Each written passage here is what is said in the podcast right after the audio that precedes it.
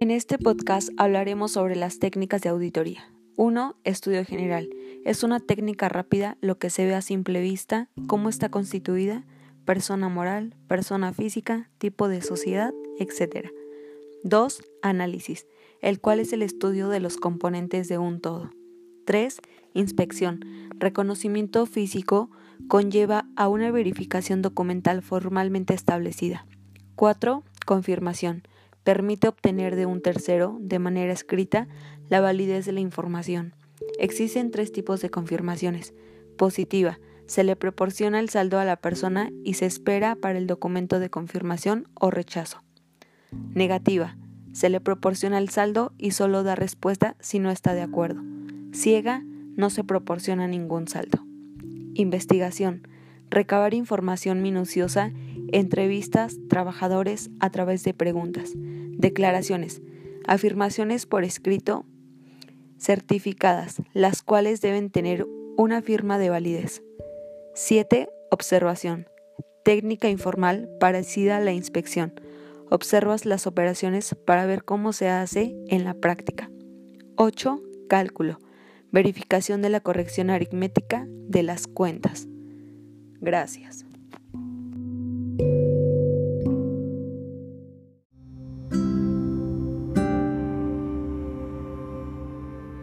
Buenas tardes, mi nombre es Lisbeth Olmedo Solís, soy de la Universidad Benito Juárez. En este podcast hablaremos algunos temas de la materia de finanzas. Empezaremos por el concepto de la administración financiera.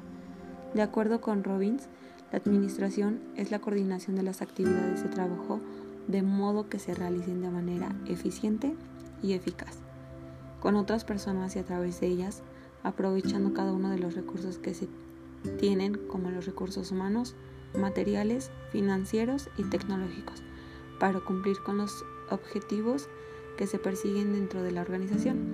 Los recursos financieros son de los más importantes dentro de una organización, por ello es necesario usar este recurso de forma adecuada para aprovechar de la manera posible en las inversiones que se realizan en una entidad. Como segundo tema hablaremos del sistema financiero. El sistema financiero se entiende como un conjunto de entidades integradas por instituciones financieras que tiene por objetivo la captación de recursos en forma profesional, así como el otorgamiento de crédito créditos financieros a los diversos sectores de nuestra economía bajo un marco jurídico establecido y con la supervisión y vigilancia de las autoridades del sistema. Asimismo, el sistema financiero constituye el gran mercado donde se contactan oferentes y demandantes recursos monetarios.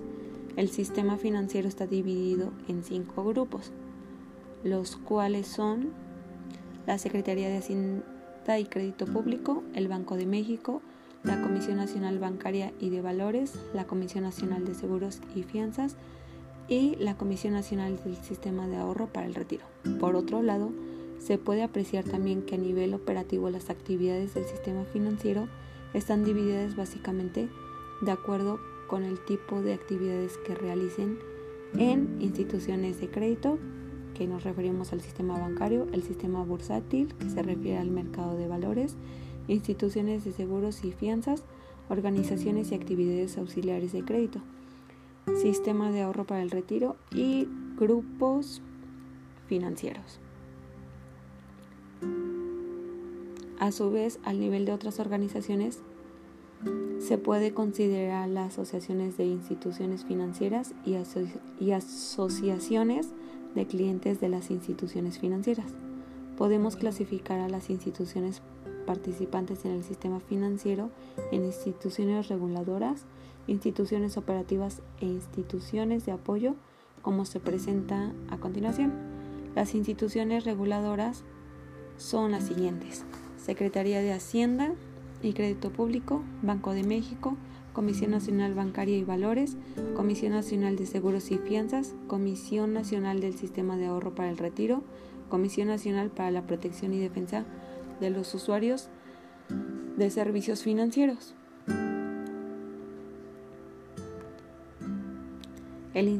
Las instituciones operativas son la banca comercial, casas de bolsa, operadoras de sociedades de inversión, grupos financieros.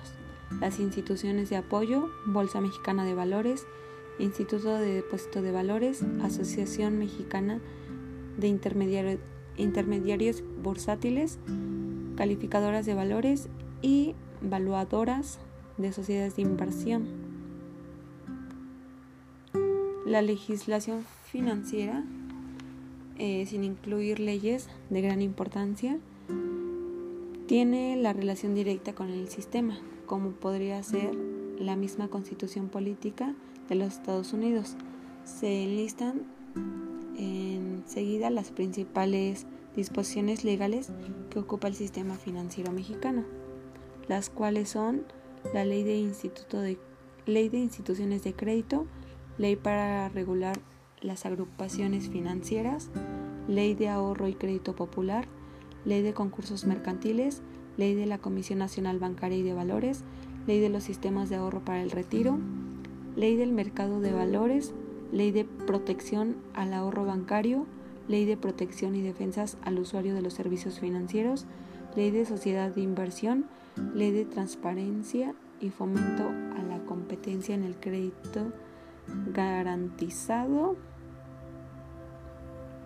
Ley Federal de Instituciones de, de Fianzas, Ley General de Instituciones y Sociedades Mutualistas de Seguros, Ley General de Organizaciones y Actividades Auxiliares del Crédito, Ley Orgánica del Banco del Ahorro Nacional y Servicios Financieros, Ley Orgánica del Banco Nacional de Comercio Exterior, Ley Orgánica del Banco Nacional del Ejercicio Fuerza Aérea y Armada, Ley Orgánica del Banco Nacional de Obras y Servicios Públicos, Ley Orgánica de Nacional Financiera, Ley Orgánica de Sociedad Hipotecaria Federal, Ley Orgánica de la Financiera Rural, Ley para la Transparencia y Ordenamiento de los Servicios Financieros, Ley para regular las sociedades de la información crediticia.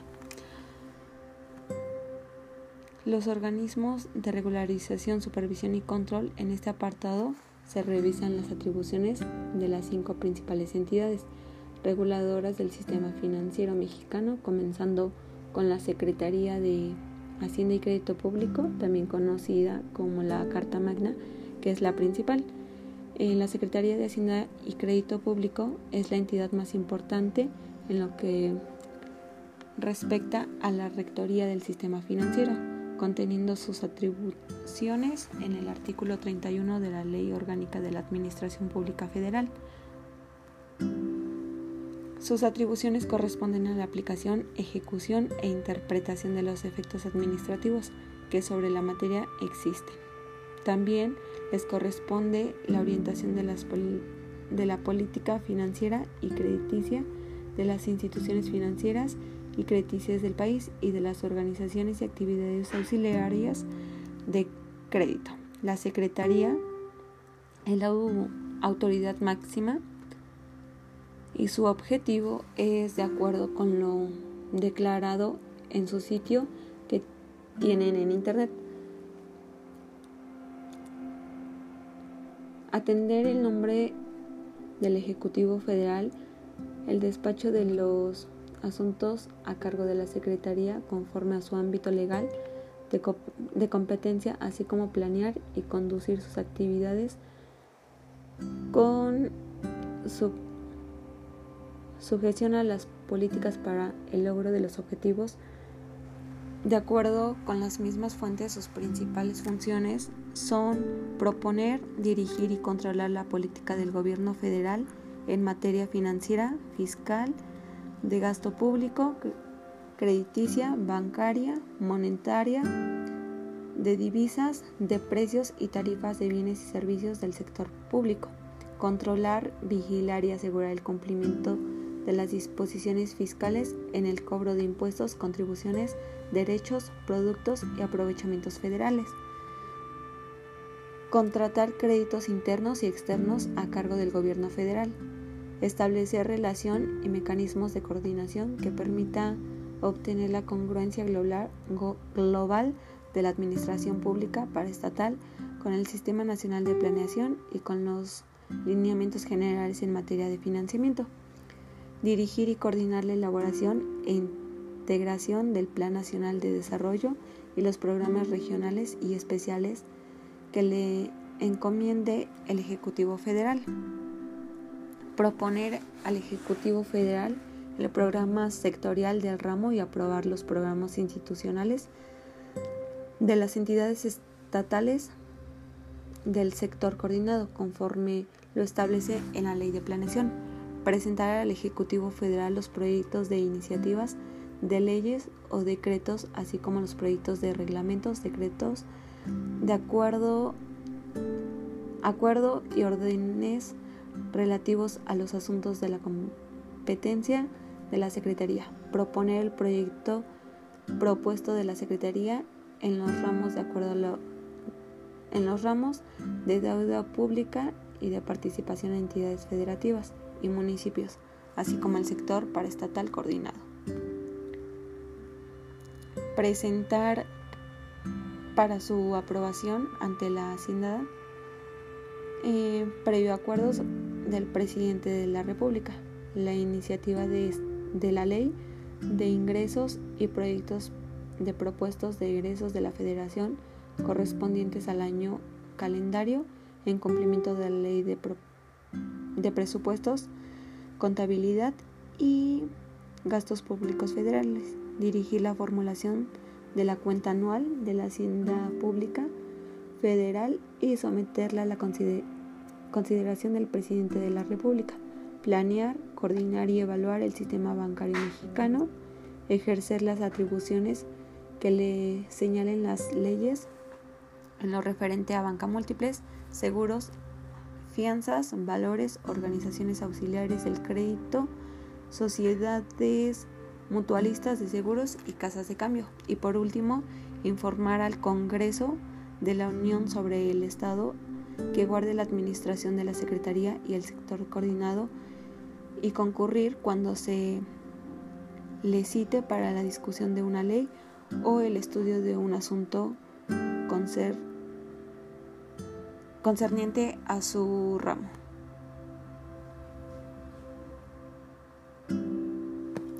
También hablaremos acerca de las finanzas públicas.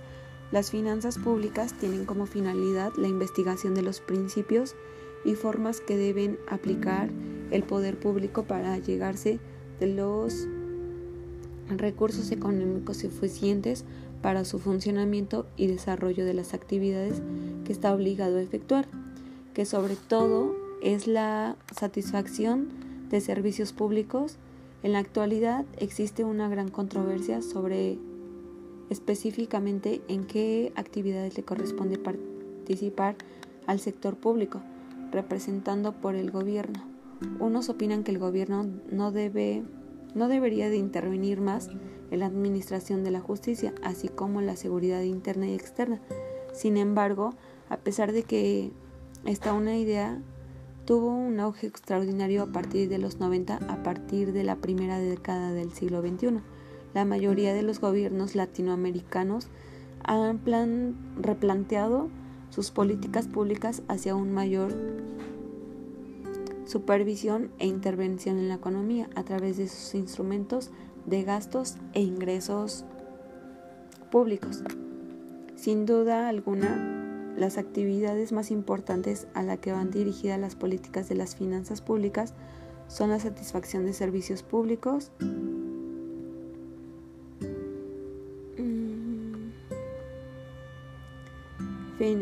fenómeno que se origina en la organización social en que vive el hombre. Aunque es común que se quiebre este principio, las finanzas públicas no deben enfocarse a satisfacer necesidades individuales, sino su enfoque debe ser hacia necesidades colectivas.